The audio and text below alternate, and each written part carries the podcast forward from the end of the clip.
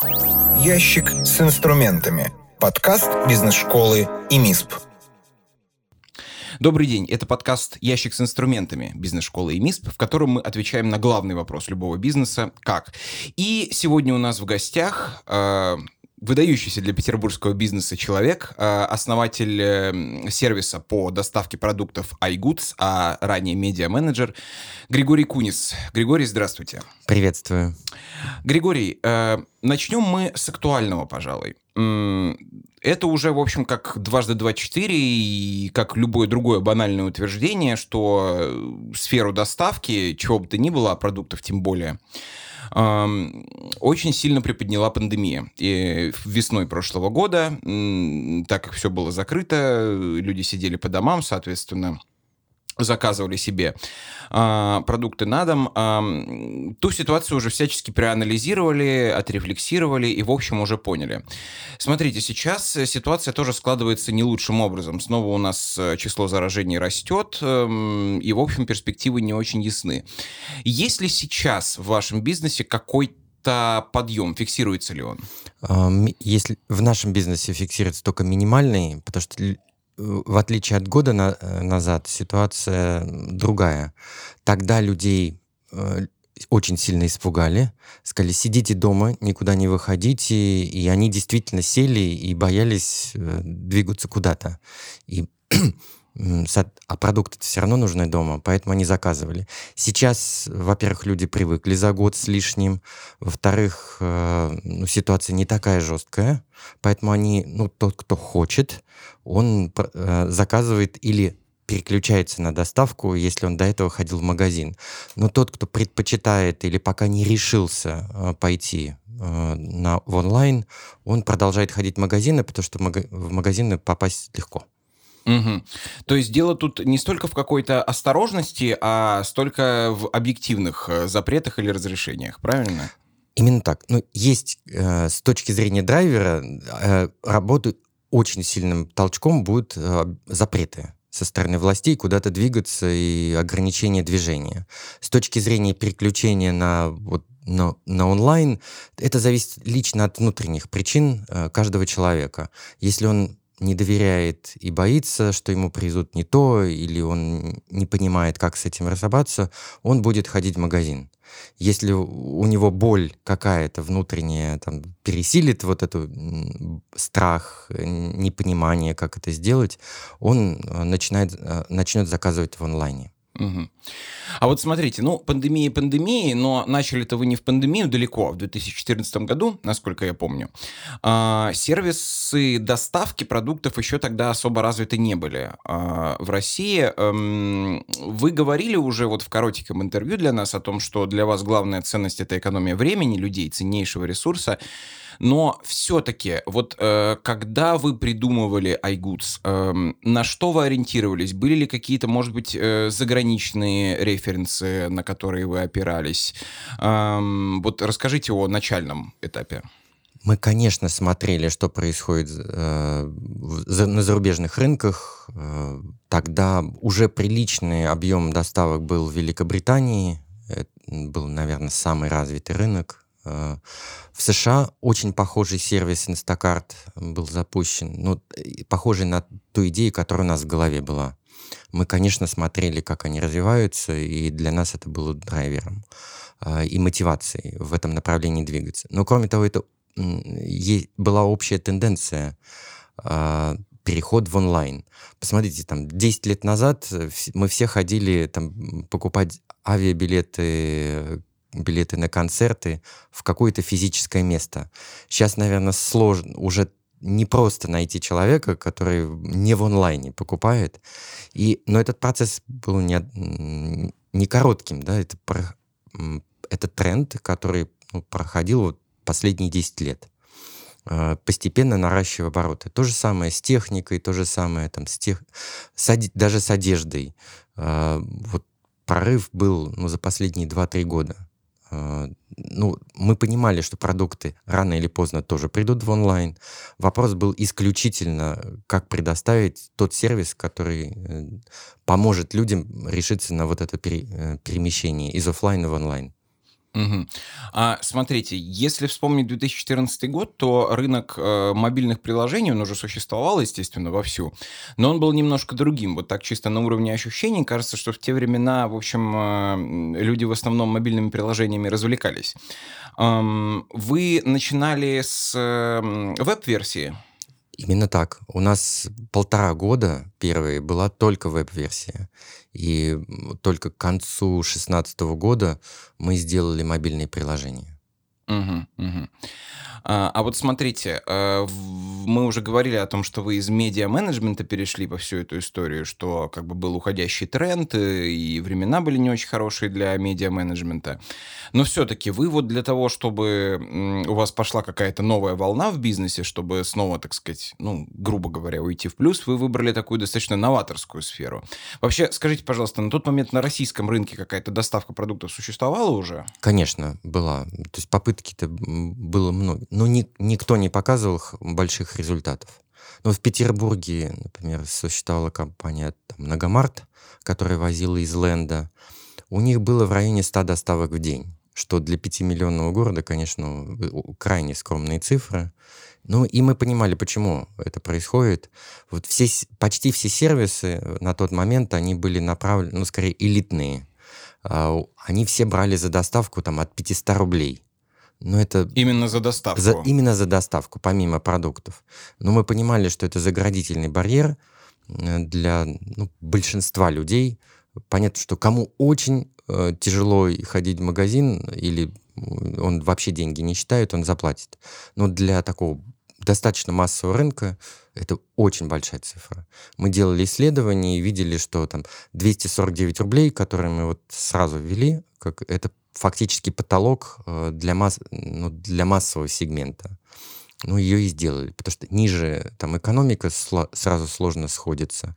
Поэтому 249 рублей мы взяли как верхнее значение для людей, которые ну, готовы были э, заказывать массово. А изначально у вас какая минимальная сумма доставки была? У нас всегда было там от 500 рублей, угу. и сейчас от 500 рублей, но де-факто никто не заказывает на, так, на такую сумму потому что, ну, нет смысла э, платить за доставку и, и фактически половину стоимости продуктов. Да, в общем-то, и цены уже другие совершенно, конечно. А, смотрите, а вот э, раз уж мы пока заговорили про начало, вот м, такой немножечко, э, как, как говорят э, совсем молодые люди, точнее уже, конечно, не очень молодые, нубский вопрос, но тем не менее. А вот с чего вы начинали то, что называется раскруткой? Как вот э, шли первые, не знаю, рекламные кампании и так далее? А вначале мы делали ставку, ну, по моему предыдущему опыту, на контекстную рекламу. Но оказалось это ошибкой, а, потому что поисковых запросов, связанных с доставкой продуктов, было крайне мало. А, и нам просто было не собрать трафик. Поэтому нам пришлось переключиться, поняв, что ну, не работает это, нам пришлось переключиться на соцсети, ну, фактически, потому что рынка-то не было. Ну, 100 доставок, там, в общей сложности, может быть, э, все доставляли там 300 заказов на тот день. Э, вот в 2014-2015 году. Э, мизер. Э, поэтому нужно было создавать рынок. Э, и, ну, соцсети в этом плане хороший инструмент. И, э, второе, мы мы поставили промотор в магазине, который регистрировали, в гипермаркетах, я имею в виду, регистрировали кли, э, потенциальных клиентов, говоря, что, ну, давай, вот если вы сейчас там зарегистрируетесь, мы вам дадим код на, без, на первую бесплатную доставку, и вы ровно по тем же ценам, вот что вы сейчас покупали, мы вам привезем. Э, риска никакого. И вот мало-помалу это вот создавало так, какую-то базу. Ну, первый год шло очень медленно.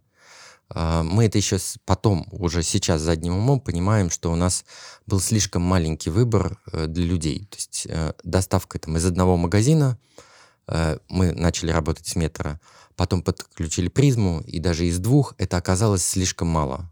А, и вот только когда мы подключили ленту, примерно через 10, 9 месяцев после такого полноценного публичного старта, а, вот из трех, а, выбор из трех магазинов оказался вот критически важным. И он создал вот эту критическую массу, и, которая привела клиентов к нам. Угу. А сейчас именно в Петербурге скольки магазинов выбор? Вот именно сейчас. В среднем 5-6. 5-6. Угу, угу.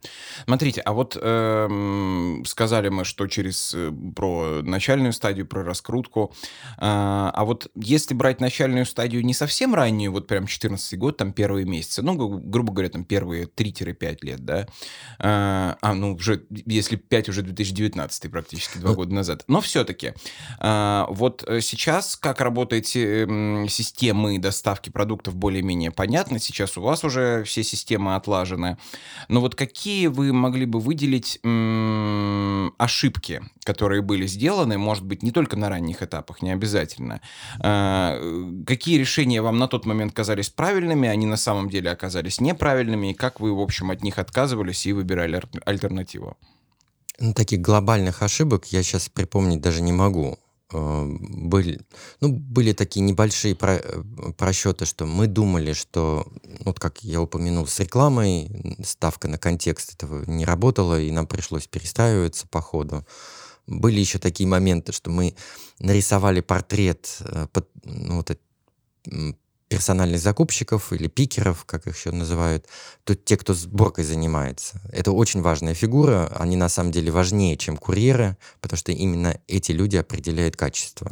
Важный сборки. момент. Это разные люди, курьеры. Это разные люди. Угу. У них э, разный психотип, э, разные привычки и так далее. Поэтому это точно разные. Э, всегда было с самого первого дня разные люди.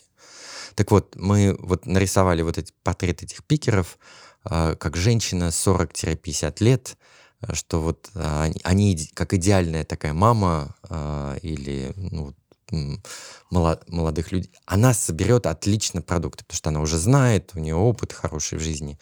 Но оказалось, что это не работает по двум причинам. Первое, это категория женщин, боя, боец техники, и они, а у нас много гаджетов э, было, с которыми не нужен сканер штрих-кодов, планшет, еще там какие-то вещи, USB, э, Powerbank и прочие, они боялись этого.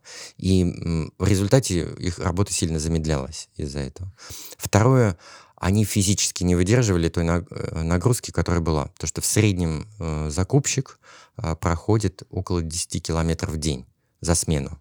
Потому что ну, площади большие, заказы большие, и вот там каждый заказ это там 500 метров, и таких заказов 20, может быть, вот получается почти 10 километров. Это много, э, и физически они не выдерживали. Поэтому нам пришлось корректировать возраст, и ну, всех тех, кого мы в самом начале набрали, ну, по сути дела, вылетели очень быстро. Мгм.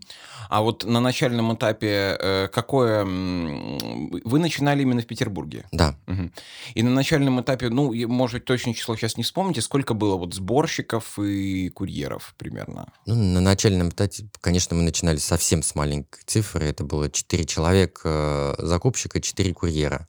Ну, их хватало там на те там 10-15 заказов, которые у нас были э, на первые дни. Ну, это в, одно, в одном магазине. Они еще работают посме, работали посменно, по два человека. И когда... По две пары, вернее. И когда мы подключали новый магазин, соответственно, мы набирали дополнительно, минимально, 4 человека. Ну, если там чуть лучше шло, то это уже 8 или больше. Угу, угу. Э, снова хотел бы вернуться к начальному этапу, но даже еще до iGoods, к медиа-менеджерской вашей части. А, давайте вообще немножечко с азов. Как вы в медиа-менеджмент пришли? Э, у меня так э, по жизни, я встречаю правильных людей в правильное время. Я в Лондоне в 91 году, когда на конференцию поехал, э, познакомился. Так получилось, что я... А что это была за конференция? Это такой э, East meet, э, West meets East, то есть такая восток встречается с западом. Это только-только вот границы рух, были разрушены, Берлинская стена только пала, и, соответственно, был голод на вот общение между ну, обычными людьми. И, ну, это, это, конечно же, определенная категория была, то есть психолог, э, на уровне психологии New Age, есть э, такие ну, около э, культур, э, экокультурные развития. И вот мне так, как психологу, э, удалось там попасть, меня знакомые пригласили, и, и так получилось, что я э, попал вот жить Э, к моему будущему партнеру Ллойду Доналдсону. Он журналист из Новой Зеландии и из Австралии, у него два гражданства было. Ну, в тот, в тот момент он жил в Лондоне. И я, ну, так получилось, что я у него очутился. Мы с ним подружились, а у него вообще была мечта поехать в Россию. Он, он знал очень хорошо, гораздо, я неплохо знаю, но он гораздо лучше меня знал русскую военную историю то, что он на ней специализировался. И, соответственно, он хотел приехать. Приехал в Россию через полтора года после вот этого знакомства и пожить здесь, ну, потому что он такой по жизни путешественник, свободной профессии. Ему так здесь понравилось, что он... и у него возникла идея создать англоязычную газету, а, и он предложил мне участвовать в этом, в этом деле. Я принял, потому что в тот момент как раз был на распутье, чем дальше заниматься. Потому что предыдущий бизнес, который мы пробовали с братом, он так не полетел. А в чем он заключался? А, а вы знаете, мы про- пробовали продавать э, высокие технологии, там с Дайнапак договориться, потому что мой брат учился на, в политехе, и у него преподаватель как раз занимался там дорожной техникой. И вот у нас возникла идея, что вот эти высокие технологии продавать. Ну, не получилось ничего. Э, в конечном там тоже торговля какая-то была. Ну, в конце, в конце мы поняли что просто, что это не наше. Вот торговля не, не мое. И я стал искать, что ну, делайте, как раз вот Ллойд предложил, а давай вот создадим газету. Мне идея очень зажгла, и я отвечал за коммерческую сторону, а он за журналистику. И вот этот тандем очень хорошо получился у нас. А вот газету «Санкт-Петербург Таймс», когда она еще прям выходила-выходила, я ее хорошо помню, ну, очень много где лежала.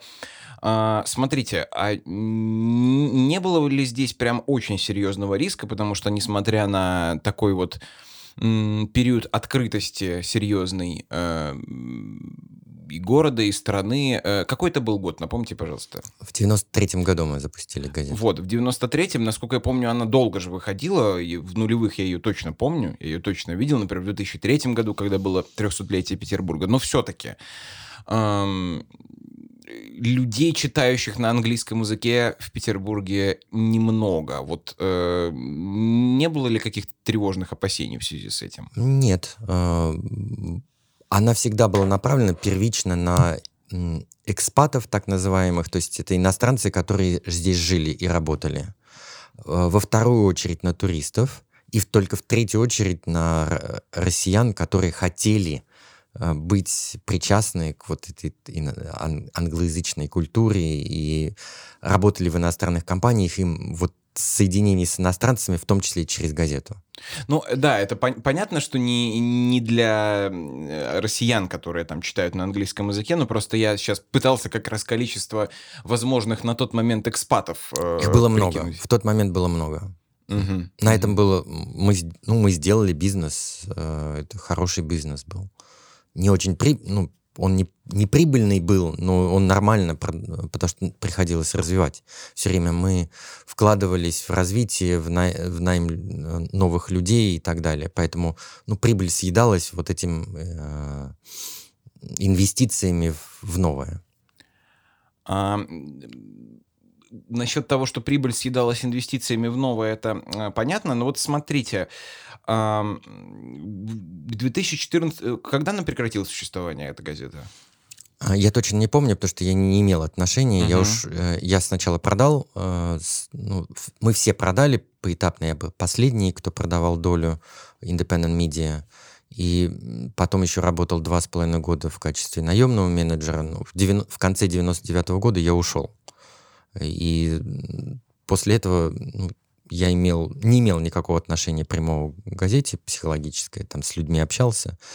Э, когда точная дата закрытия, я сейчас не помню. Но, по-моему, но это уже, по, э, может быть, в одиннадцатом году, может, в двенадцатом. А, то есть до 2014 года еще, до всех этих... Э, Слушайте, я точно не помню. Может угу. быть, в районе 2014 года это было. А как вам кажется, ну, да, вы как бы ушли оттуда как э, в качестве совладельца, но все-таки, как вам кажется, это связано именно с уходящим на тот момент трендом на печатные СМИ или с вот какими-то другими более глобальными событиями и с уменьшением числа все тех же там экспатов, э, бизнесменов из других стран и так далее? Ну, англоязычная газета, конечно же, прежде всего рассчитана на экспатов она не может существовать только на, на россиянах, которые просто хотят на английском читать. Конечно. А, поэтому катастрофически сократилось количество иностранцев э, в России. По, ну, по, и по экономическим причинам, и по политическим причинам. Э, ну, сейчас прослойка очень маленькая, уже там много лет. На ней не, не сделать бизнес. Ну, конечно. Угу. Смотрите, еще одно, как бы, ваше детище — это газета «Мой район». А, я ее тоже очень хорошо помню. Э, здесь я так эм, с такого вот хотел бы угла зайти. Э, последние годы, хотя газета «Мой район» появилась давно, как печатное издание закрылось тоже достаточно давно, сайт существует до сих пор, насколько я знаю. А, но тем не менее, вот буквально года два назад в стране и в городе тоже у нас появился такой тренд на support local. То есть э, люди перестали воспринимать район, в котором они живут, как место, из которого они едут на работу и в которое они возвращаются просто, там спят и едят. А как-то эм, началось вот это вот расширение понимания того, что такое твой дом что твой дом выходит, в общем, за рамки квартиры. Это и двор, там, и какие-то прилегающие улицы и так далее. А вот на тот момент, когда газета появилась, об, эти, об этих трендах еще их, в общем, как бы в помине еще не было, но тем не менее, вот как удалось угадать вот этот вот запрос а, на желание человека знать, что вот у него происходит не только в стране и в городе, а вот тут вот под рукой, в соседнем доме, грубо говоря. Ну, мы, опять же, я очень часто делаю, смотрю на то, что происходит вокруг, а вокруг это не, не только Россия, там это европейские рынки и другие. Ллойд как раз очень хороший опыт, его журналистский опыт был работа вот в, в, примерно в такой же, в таких же районных газетах, они с разным названием были в Австралии, в городе Перф. Он, он знал, как, как биз, делать этот бизнес. То есть мой район это фактически тоже э, совместное детище с Ллойдом. Единственное, что он на, как, на последнем этапе подготовки решил все-таки уехать в Лондон э, обратно. Там, ну, с женой они так решили. И он фактически не участвовал в соз... Э, уже в старте бизнеса и в его введении. Но и ну, идею, э, идеологически он много сделал и помог мне вот создать мы смотрели, что на Западе, а, а на самом деле вот, вот эти районные газеты, у нас так немножко скептическое отношение к этому, но э, в Америке, в Европе это огромный бизнес, и он на самом деле гораздо более прибыльный был в то время, по крайней мере.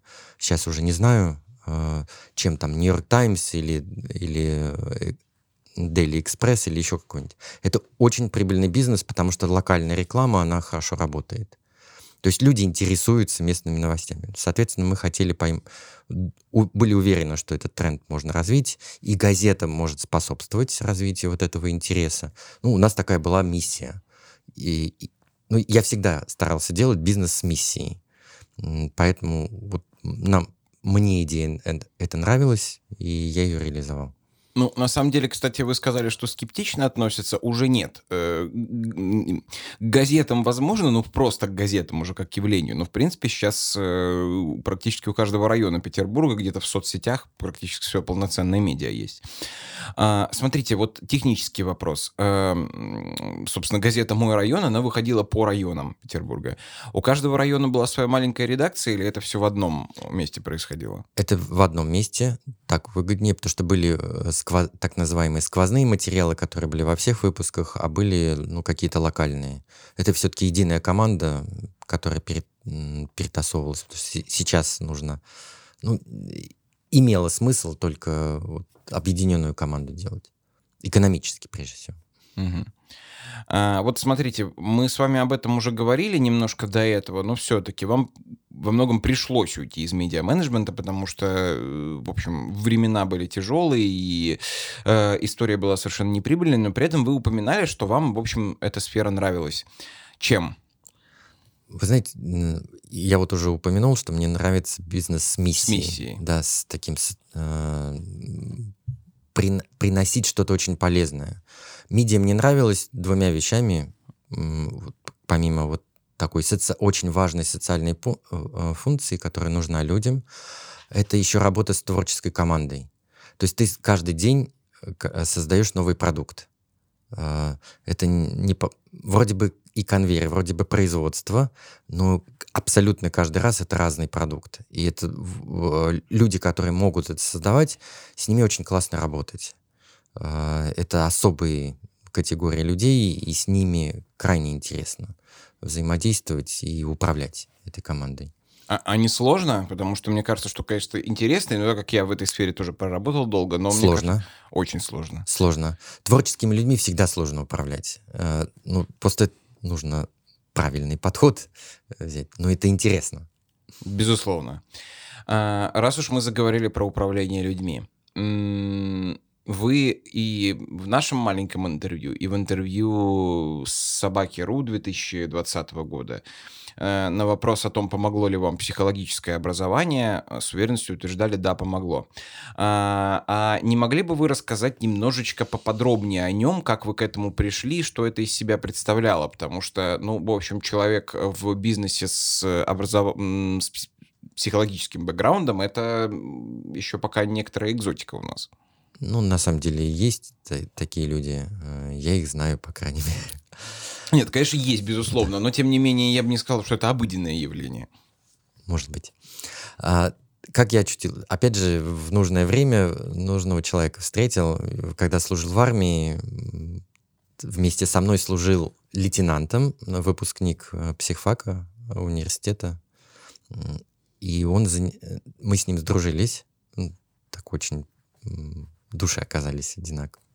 А, и после армии уже он мне стал приглашать на свои тренинги, а он был э, один из первых людей, кто ну, в, в России стал заниматься такими соци... командными тренингами. Это был еще 87-88 год, даже раньше.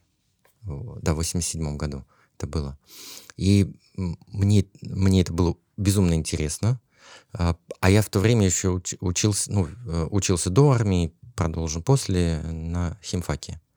И я так увлекся, что решил перевестись на психологический факультет, на, на, но решил перевестись на заочный и сразу работать. А, потому что вот Владимир Шкваренко, вот мой приятель, он пригласил меня работать в свою команду, ну, в, сначала в качестве помощника, а, ну, и постепенно обучаясь. То есть фактически моя э, стезя как ну, специалиста в этой области формировалась скорее не, не в учебном процессе, а вот на практике. Угу. А, но все-таки учебный процесс вам для практики тоже помог, я так ну, понимаю. А это, это всегда помогает. Ну, естественно, да. Угу. А, смотрите, если снова вернуться к iGoods, вот э, в 2014 году, да, вы были почти первые в Петербурге. Ну, не, не совсем первые формально, да, но, в общем, поле было достаточно чистое. А, со временем появились конкуренты. Все мы их знаем, конкуренты серьезные. А, ну, в принципе, как бы ничего страшного, я могу их назвать и Сбермаркет тот же, и, в общем, ну, есть они. А, вот в какой момент э, стало понятно, что вот эта среда э, конкурентная, она уплотняется, и были ли какие-то конкретные шаги, вот когда они появились, эм, какие-то шаги по улучшению, вот прям такие вот радикальные, чтобы на фоне конкурентов появившихся продолжить выделяться? А, резкое изменение произошло как раз в пандемию, ровно год назад. Всем стало понятно, что это огромный рынок, э, туда стоит идти. Ну, Сбер, э, Сбербанк зашел чуть-чуть раньше, э, чем пандемия. Самокат зашел, Яндекс зашел чуть-чуть раньше, но они стали вкачивать огромные деньги именно вот после вот этого локдауна, когда стало понятно, что это взрывной рост. X5 сделал ставку на это, ой, огромную. Что мы а, принципиальных вещей мы, конечно же, мы всегда делали ставку на очень качественный сервис. И прежде всего на сборку, потому что вот на, наши пикеры, они как детективы. Они отбирают самые действительно лучшие продукты. У них есть прямая связь с клиентами. Это очень важная штука, когда Э, у них есть личная персональная ответственность перед э, тем человеком, на которого он работает сейчас. То есть мы даже говорим, что ваш наниматель не, не Айгудс, ваш наниматель это клиент. Вот Маша Иванова или Коля, Коля Петров, который вас заказывает. И он вам платит э, зарплату. То есть он ваш наниматель. И вот, вот эта прямая связь э, и со стороны клиента к нашему персоналу и обратно, она очень поддерживает такую ли, э, личную ответственность, она обеспечивает хорошее качество и стабильную работу людей в, ну, в нужном ключе. Ну вот мы, соответственно, усилили это. И вот наши, инструмен... наши инструменты развития, они связаны именно с этим, с усилением вот этих вещей. То есть каких-то взрывных вещей мы не сделали за последний год, потому что ну, их невозможно принять, потому что мы уже там 5-6 лет работаем в том же ключе и делаем свою работу хорошо. И наша задача только вот ну, продолжать людям предоставлять тот сервис, э, который они хотят получить. А вот э, смотрите, это немножечко как бы и про персонал, и про... Ну, это не ошибка, просто я помню, что вы, когда были на встрече в бизнес-клубе в нашем, а, вы упоминали про такую ситуацию, которая была связана с транспортом. А, вот хотел бы, чтобы вы поподробнее о ней рассказали, когда вы попытались сделать выбор в пользу трициклов для доставки, и чем это все в итоге закончилось? Да, мы сделали ставку на электрический транспорт. То есть это не, были не просто трициклы, это были электрические э, трехколесные э, скутеры с большим кузовом, то есть чтобы в, туда вместилось много, потому что двухколесные не годятся, они зимой не могут ездить, и э, туда мож, может только для пиццы могут э, достаточный бокс можно разместить. Но в чё, что произошло? Мы сначала рассчитывали, что мы будем доставлять э, в радиусе трех километров от гипермаркетов но оказалось там все-таки покрытие магазинов недостаточно частое, чтобы мы вот обеспечили вот этот выбор, о котором я уже говорил, что несколько магазинов должно быть э, людям доступно, из которых они могут получить. Чтобы вот это пересечение обеспечить, нам пришлось увеличить дистанцию где-то до 8-10 километров. Э, трицикл все-таки медленная история. Это до 39 километров у него ограничение. И он э, на больших расстояниях просто теряет по скорости. То есть поездка получается долгой. Второе, что люди стали заказывать больше, чем мы рассчитывали. Мы думали, средний чек будет в районе 2000 рублей, а он оказался там достаточно быстро больше трех. Но это и объем соответствующий. И в результате трицикла очень, очень часто могли вести только один заказ а иногда даже и он не помещался. И когда большое расстояние, и тебе нужно три раза съездить, а машине только один, потому что курьеры на машину могут легко три заказа брать с собой. Получалась экономически невыгодная история. И поэтому мы переключились на машины. А, у нас трицикла еще ездят, бегают, но их небольшое количество, там доля доставок через них очень маленькая. Угу. А машины это как бы парк компании получается? Нет, мы нанимаем, э, мы Личные. Это угу. личные машины угу. курьер, курьеров, которые подрядились с нами сотрудничать. Я понял. А, смотрите, опять-таки снова повторюсь с этим вопросом, но тем не менее, когда появилась экспресс-доставка, тот же самокат, там Яндекс Лавка и же с ними, ну, вот которые, соответственно, э, у них там а, минималка типа 100-200 рублей, они доставляют, э, в общем, какой-нибудь э, батон хлеба и бутылку воды за 15 минут. Сейчас уже понятно, что это не ваши прямые конкуренты, естественно, это немножко другая ниша, да и вот вы говорили, что они немножко в какой-то степени ваш рынок оздоровили, как бы забрав маленькие заказы нерентабельные. Но вот когда они только-только появились, не было ли опасений, что они, так скажем, жизнь вам испортят немного? Э, не было опасений, ну, э, было понимание, что какую-то часть э, корзины они у нас съедят, что кто-то переключится на, с большой корзины на более частую доставку. Ну, так на самом деле и получилось. А, Все-таки ну, каку, какая часть аудитории переключилась на там, самокат или лавку, на вот эту экспресс-доставку, потому что она им удобнее. Ну, мы понимали с самого начала, что это будет вопрос скорости. Мы ее не знали, конечно. А не было ли мыслей, допустим, а, ну, так скажем, расшириться, чтобы и iGoods тоже услуги экспресс-доставки оказывал. Я понимаю, что это наивный вопрос, это совершенно другой бизнес, но все-таки вот Нет, мы, мы думаем, мы с тем же самокатом вели переговоры, ну, пока не договорились, чтобы в приложении iGoods была возможность экспресс-доставки, и мы просто эти заказы на исполнение отдали, отдавали бы самокату. То есть тем или иным образом мы хотим решить эту задачу. Потому что ну, у нормальной, нормальной семьи у большинства людей есть, ну, все-таки две миссии, две задачи. А, большая закупка, набить холодильник, ванну и так далее. И есть э, задача, когда нужно что-то докупить. Свежий хлеб, а, что-то не рассчитал, придумал какую-то идею, вот хочу торт сделать, и нужна сметана. Она в таком объеме уже ее нет в холодильнике. Нужно быстро закупить.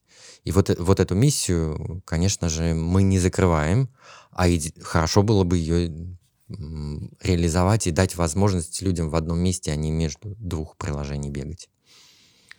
А, вот смотрите, а, ну, совершенно очевидно, что из магазинов люди не уйдут, безусловно. То есть, как бы те, кто ходил в магазины, те продолжат в них ходить. Но все-таки с развитием доставки продуктов, это ведь сервис, э, сервис эти продолжат развиваться, и ваш в том числе, это понятно.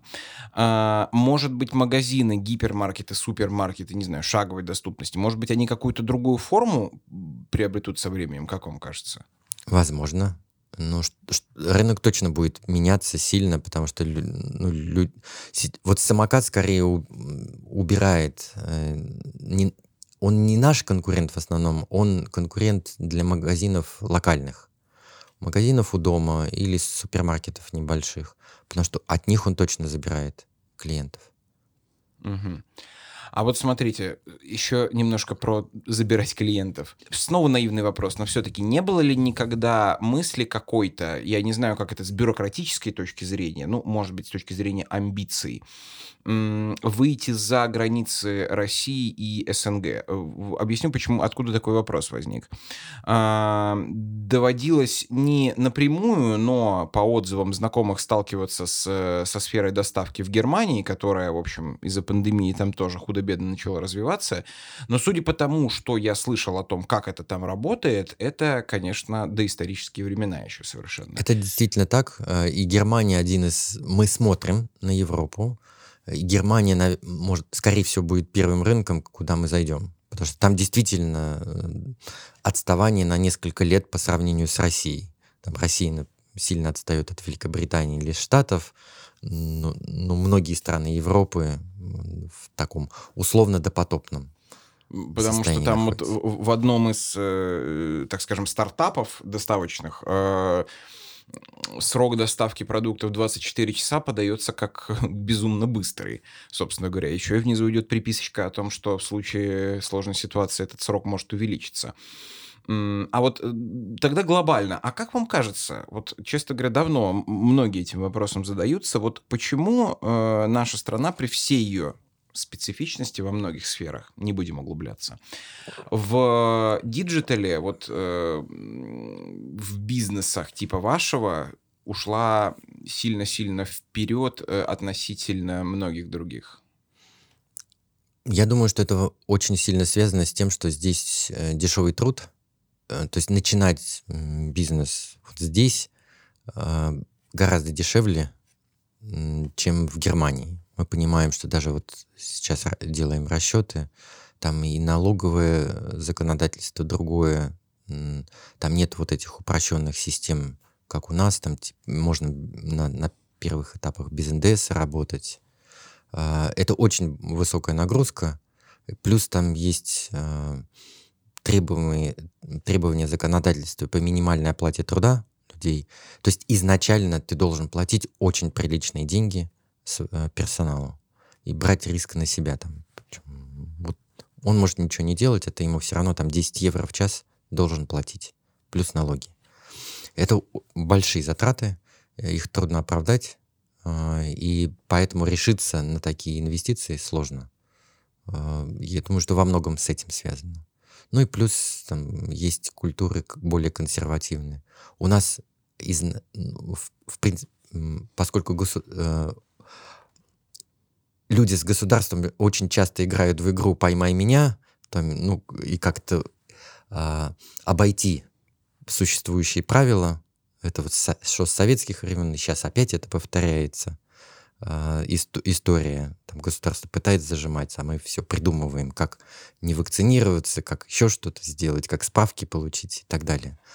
А, то есть здесь изобретательность и, и э, лобильность и гибкость гораздо выше, чем во многих европейских странах. Там слишком все по распорядку. Соответственно, лю, здесь э, реш, людей, которые готовы рисковать, априори больше. И плюс это дешевле сделать, поэтому даже имея маленькие деньги, люди на, начинают что-то. Вот в связи с этим, я думаю. Ну, такой, да, дикий запад немножко, э, в хорошем смысле. Смотрите, а какие сейчас у iGoods э, основные точки для роста? А, основные точки для роста э, это, как вот вы упомянули, что все-таки запуск экспресс-доставки. Э, мы хотим эту задачу решить, я думаю, что решим. Э, либо в кооперации с кем-то, либо ну, в конечном итоге свое сделаем.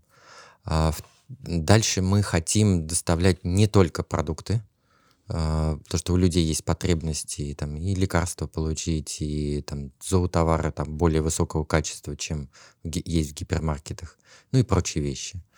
А, вот решить задачу в одной миссии, причем чтобы не, не пять курьеров приезжало, а всего лишь один, и он привез все в один присест, вот эта задача достаточно такая нетривиальная по логистике, но вот мы близки к ее решению. А вот смотрите, если действительно есть в планах введения экспресс-доставки, вот насколько я знаю, Самокат, Яндекс.Лавка, они э, развозят все это со своих маленьких складов, э, которых там много-много-много э, в районе или в городе. Вот э, в случае с экспресс-доставкой это единственный возможный это способ? Это единственный, да. Да, нужно много-много-много точек иметь, откуда можно получить продукты.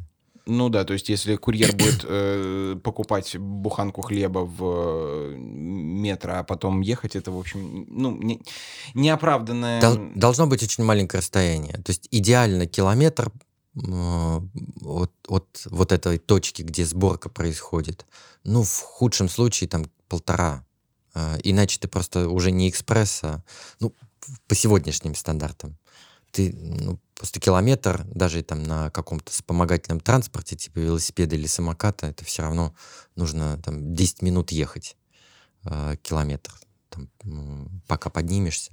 То есть вот тебе уже э, пока собрали и э, сориентировался, поднялся по лестнице, уже 15 минут. Все. Поэтому нужно маленькое расстояние. А если у тебя 3 километра, то это уже гарантированно больше получаса.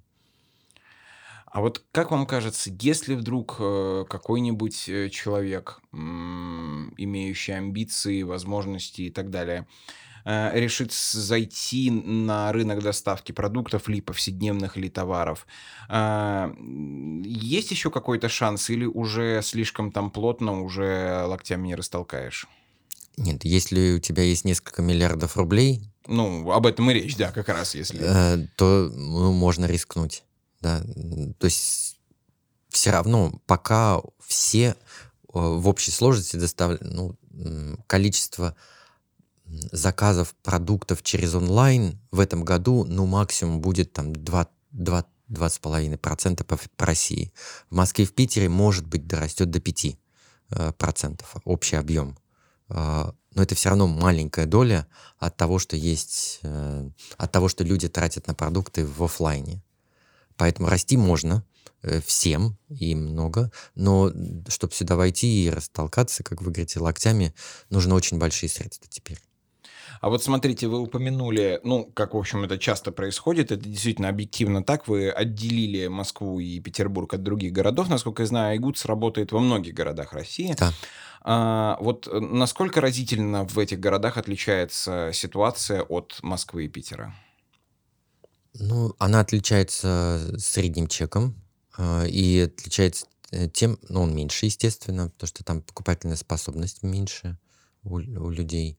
А вторым, а, конечно же, там рынок еще не сформирован, а, и его приходит... Ну, то есть если в Питере он не сформирован, то там совсем в зачаточном состоянии, и фактически нужно потратить большие усилия, чтобы приучать людей к доставке. Мы, это я говорю о крупных городах, а есть еще про, про, проблема другая, там для более мелких городов, там 300 тысяч и меньше, а, там поход в гипермаркеты, то есть большая закупка, это до сих пор в какой-то степени развлечение. А, и отнять у людей это развлечение, это тоже непростая задача. Ну, а может и нереально. Там стоит, да, торговый центр, в котором и гипермаркеты, и кино, и все на свете. И, в общем, там, там люди и выходные проводят в этом. А, Григорий, мы подходим к концу постепенно. А, хотел бы а, вот что я спросить. Эм, тысячу раз уже сказали про влияние пандемии и всего, что с ней связано, на сферу доставки, но вот э, хотел бы спросить другое. Э, вот все вот эти ограничения, потрясения, плохие новости последнего года, полутора, вот как лично на вас в плане какого-то личностного, может, развития и так далее это повлияло? Ну, я всегда, любую задачу воспринимаю такой, как челлендж, да, то есть испытание, которое нужно преодолеть. Э, у меня, ну, характер такой, что вот нет для, для меня это интересная э, вещь по жизни, вот э, бороться вот э, и меня э, получать челленджи и их э, реш, решать это как задачу и выходить с лучшими показателями. Ну, в общем, всем можно посоветовать такой подход. Григорий, спасибо большое. Э, это был подкаст «Ящик с инструментами». У нас в гостях был основатель сервиса доставки продуктов iGoods Григорий Кунис. Спасибо. Спасибо. До свидания.